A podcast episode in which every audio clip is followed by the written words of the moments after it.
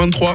Radio FR. Jamais sans, Rio ce matin, bonjour. Bonjour tout le monde, bonjour On va- Mike. On va parler des différents types d'intelligence ce matin. Déjà, il y a l'intelligence de Rio, il y a la mienne, elles sont pas comparables, hein, ça c'est Non, clair. hein. il y a- il y, a- il y a un mec qui est plus artificiel que l'autre, c'est On tout. Ah, dira pas qui. On dira pas qui.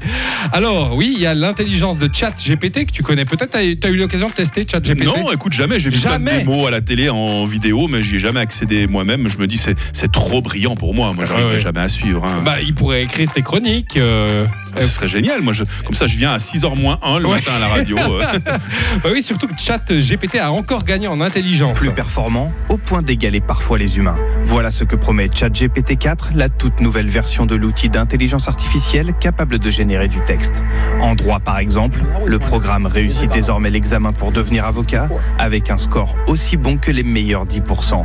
Le niveau de son prédécesseur, lui, avoisinait celui des 10% les plus faibles. Autre nouveauté, ChatGPT pourra aussi analyser les images. Ils ont fait passer le test de QI à à l'intelligence artificielle. La version précédente, 83 de QI. La version actuelle, 96. Ça veut dire que le chat GPT gagne 3 points de QI par mois. C'est pas vrai. C'est ce que nous montre euh, Laurent Alexandre. Impressionnant, il n'y a pas de limite. Hein. Bah voilà, encore un plus intelligent que nous, déjà. Ça me fait super peur. hein. Tu sais, ces films qu'on regardait dans les années 70 où les ordinateurs supplantaient les humains, on se dit, ça va jamais arriver, mais c'est en train d'arriver. hein. C'est en train d'arriver. Oh Moi, je là crois là. qu'il y a un mec qui s'appelle Émeric Lompré qui est déjà supplanté. Oui, c'est un humoriste qui était invité sur France 2 et lui, il a fait des tatouages. Vous pouvez quand même parler de vos tatouages sur scène. Oui, je parle de mes tatouages. Bah là, je me suis tatoué les. C'était les. euh, J'ai fait les tatouages, je parle de ça. Il y a une caméra là Ouais. Ouais, oui, il y en a plein. Et euh, en fait, là, je me suis tatoué le. le- C'est le nom de mes doigts, c'est le pouce, l'index, le majeur, l'annu- l'annulaire et l'auriculaire. Et l'auriculaire, vous Auriculaire avec l'écrivez. un O Pourquoi c'est avec un O Euh, Non, justement, c'est avec un A.